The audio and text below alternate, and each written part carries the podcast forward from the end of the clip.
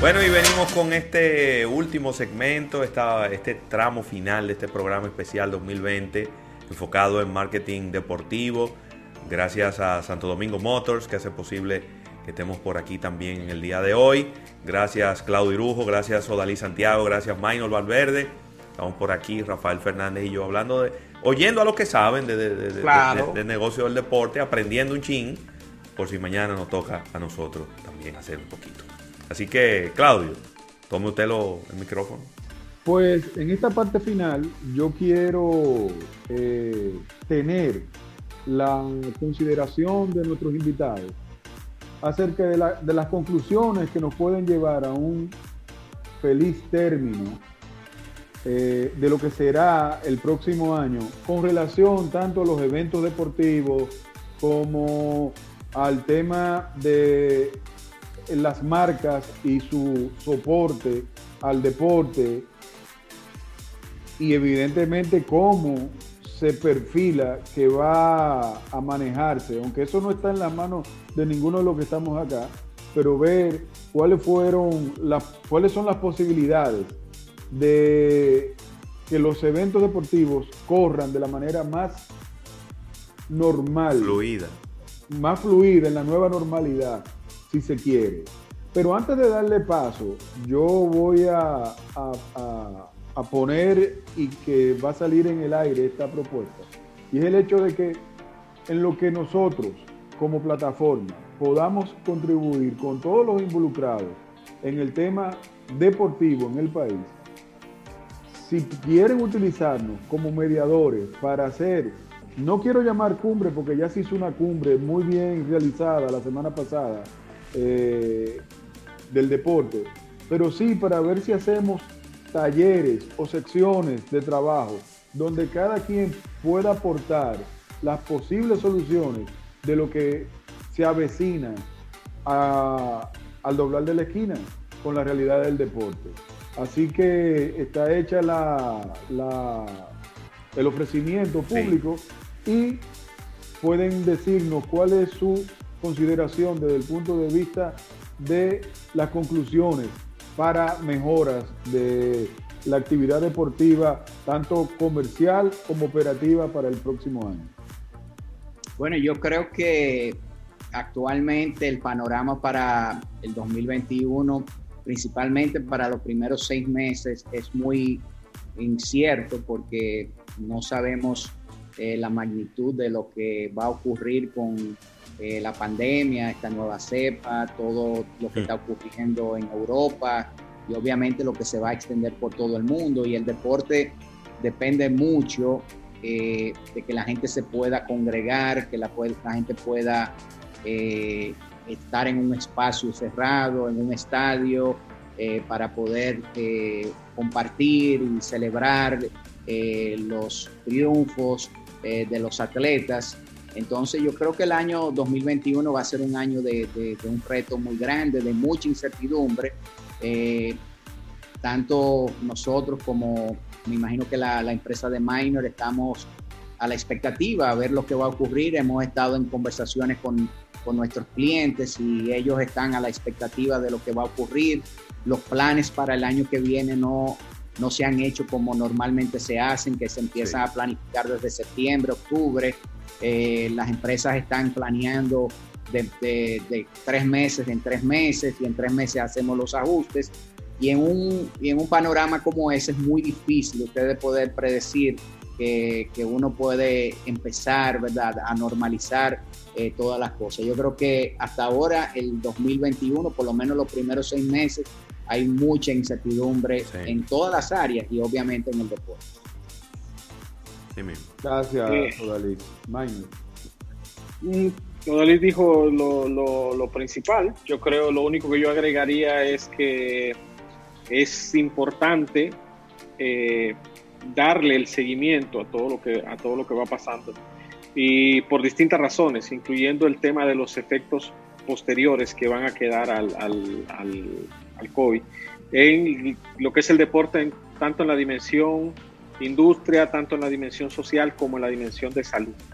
O sea, lo, lo que vamos a tener de secuela de, de, este año y medio que pudiéramos predecir que se pudiera convertir en dos años, eh, va a ser extremadamente, extremadamente grave y va a traer a nivel de, de país o de sociedad eh, situaciones que, que, le va a derivar en otros problemas, eh, problemas posteriores.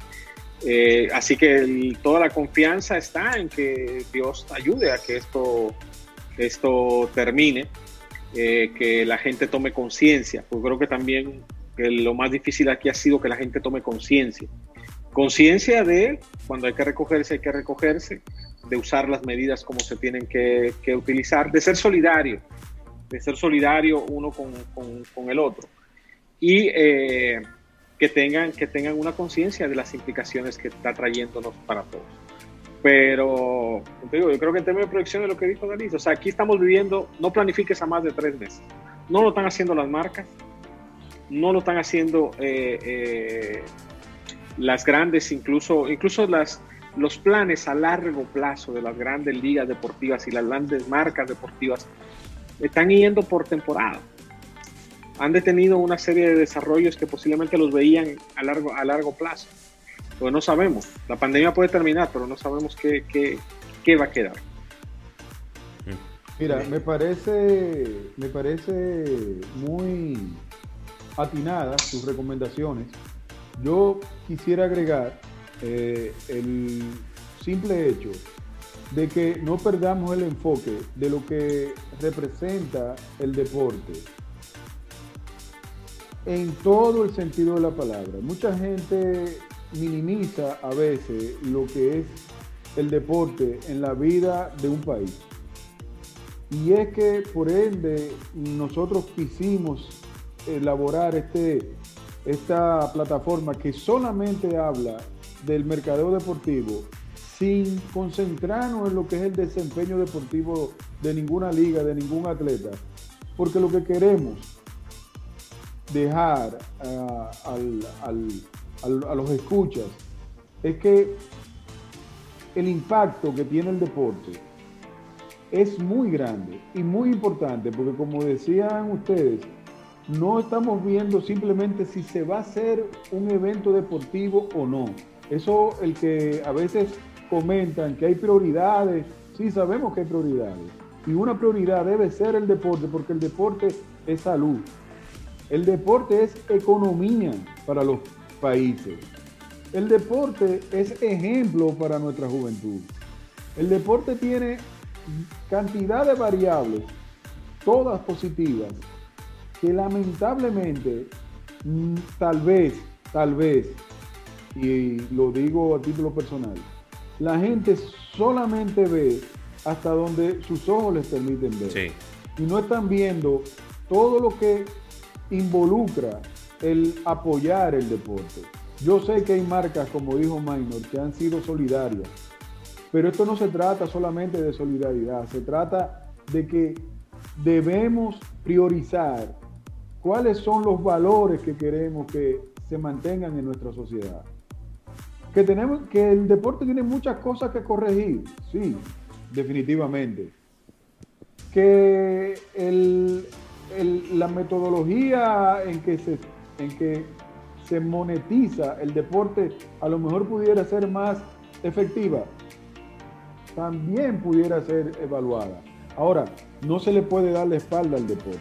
Independientemente de que la situación con el COVID no refleja tal vez una, un cambio a corto plazo por lo que el día a día vemos, si las marcas, si las ligas, si cada ente individualmente quiere planificar cada tres meses, es lo correcto, pero que sepan que haya un norte y el norte no puede ser, no puede ser de ninguna manera abandonar lo que implica las actividades deportivas.